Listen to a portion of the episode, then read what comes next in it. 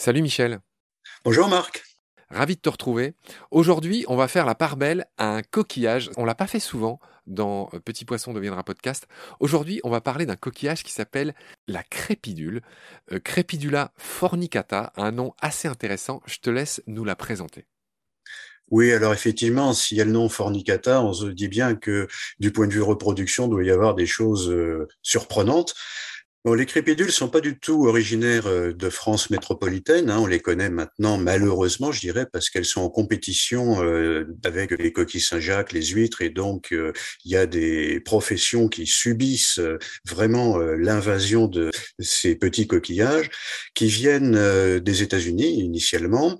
Comment sont-ils arrivés? Il y a plusieurs hypothèses, notamment du transport d'huîtres, notamment les Liberty Ships pendant la deuxième guerre mondiale. Bon, excuse-moi, Michel c'est quoi les Liberty Ships?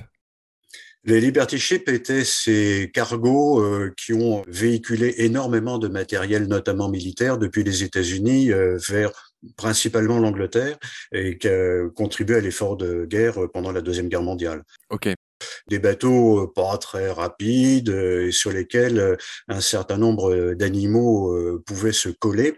Et donc, ça a été des véhicules pour des animaux qui se sont éventuellement implantés. Bon, à l'heure actuelle, les implantations sont plutôt dues à des eaux de ballast. On a des bateaux qui, une fois qu'ils ont déchargé leur cargaison, pour leur flottabilité, sont amenés à pomper de, de l'eau de mer à un endroit donné, et puis euh, bon euh, font leur route, et puis quand ils vont arriver à l'endroit où ils vont charger, ben, ils vont déballaster, c'est-à-dire rejeter euh, l'eau de mer avec les animaux qui avaient été pompés, en tout cas ceux qui ne sont pas morts pendant le trajet, et ça contribue à une dissémination de manière incroyable d'espèces qui éventuellement vont pouvoir s'implanter et que on qualifie d'espèces exotiques envahissantes quand justement elles sont très envahissantes. On va en parler dans un prochain épisode, mais revenons à la crépidula fornicata. Euh, tu disais que ça impactait euh, les professions. Continue de nous, décrire euh, ces petits animaux qui, qui est rigolo. Hein. C'est un petit coquillage avec une seule coquille, j'allais dire un monovalve. C'est un gastéropode, en fait, c'est un mollusque gastéropode. Et la particularité, tu vas nous le dire, c'est qu'ils s'empilent les uns sur les autres. Oui, alors c'est bien un mollusque gastéropode, donc il n'y a pas de valve. Un animal va se fixer sur un support, euh, support qui malheureusement assez fréquemment peut être euh, un autre euh, coquillage qui est exploité par l'homme, hein, type coquille Saint-Jacques, huître éventuellement. Moule aussi. On va avoir un empilement qui va se faire du recrutement de jeunes qui vont avoir sélectivement tendance à s'accrocher sur une crépidule qui est déjà accrochée sur un substrat. Hein, il y a des mécanismes de diffusion de substances chimiques qui sont attractives et on va avoir ainsi des empilements le premier animal qui s'est fixé va être une femelle, et puis, des empilements successifs, on va avoir euh, des transformations. Et donc, en haut de la pile, ce sont des mâles, et en bas de la pile, ce sont des femelles. Et donc, euh, il y a des phénomènes d'hermaphrodisme et de transformation donc euh, au cours de l'empilement qui sont surprenants, puisque des mâles qui s'étaient fixés et qui étaient fonctionnels comme mâles vont être recouverts par d'autres crépidules qui se sont installés, et à ce moment-là vont fonctionner comme des femelles. Donc on a cet hermaphrodisme lié au fait qu'on a l'empilement. Michel, pourquoi les crépidules posent problème? Euh, Il y a une des causes que j'ai lues, c'est que les coquilles s'empilent, ça, euh, du coup, ça, stérilise le fond marin, euh, et donc il faut, il faut nettoyer les fonds marins. Enfin, explique-nous, c'est quoi le problème? Alors, il y a deux problèmes euh, au niveau de ces animaux qui vont euh, impacter euh, l'ostréiculture et puis le dragage des coquilles Saint-Jacques. Hein. Bon, c'est d'une part que quand on ramasse des coquilles Saint-Jacques à la drague, bah, finalement, au niveau du poids de ce qui est collecté, bah, les crépidules représentent une proportion très importante. Et puis, il va falloir enlever ça, il va falloir détroquer, c'est du travail complémentaire. Mais alors, d'autre part, au niveau environnemental, c'est l'accumulation de crépidules qui vont filtrer l'eau et qui vont avoir des déjections font qu'on va avoir une accumulation de ces déjections et qu'on va avoir des substrats qui étaient des substrats sableux éventuellement qui vont devenir progressivement des substrats vaseux. Donc la crépidule a vraiment des inconvénients à la fois pour des activités socio-économiques mais également environnementales. Donc évidemment, l'idée serait d'essayer de limiter le nombre de crépidules et du coup, l'idée ça a été de dire bah, essayons de valoriser les crépidules.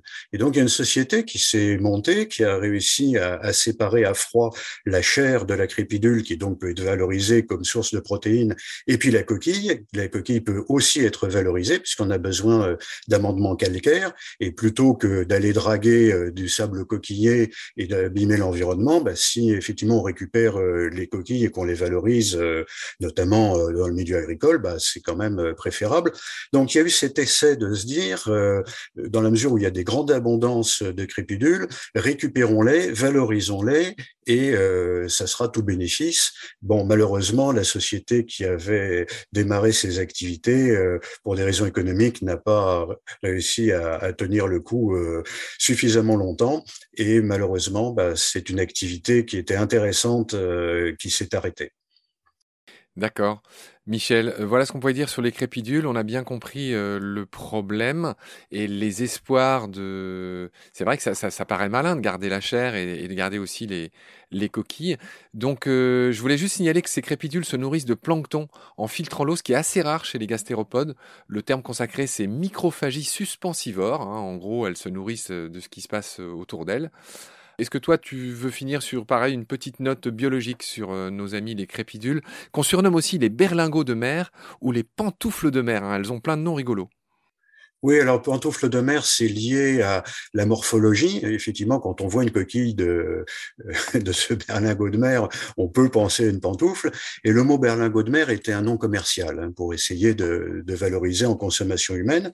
Alors j'ai mangé moi-même euh, euh des crépidules.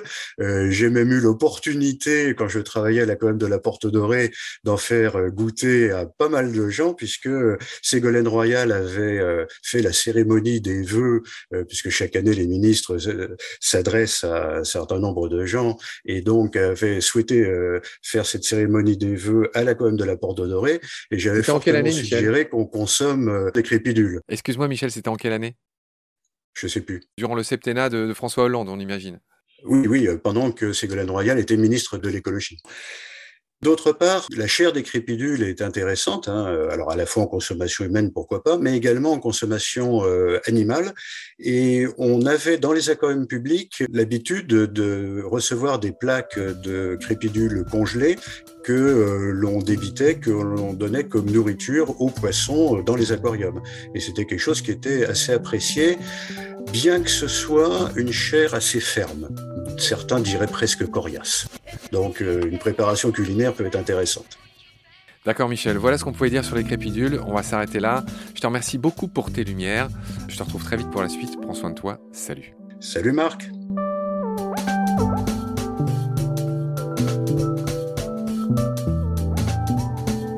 L'océan, c'est la vie. C'est-à-dire que notre vie est intimement liée à la vie de l'océan. Voilà. C'est ça, pour moi, la seule chose qui compte.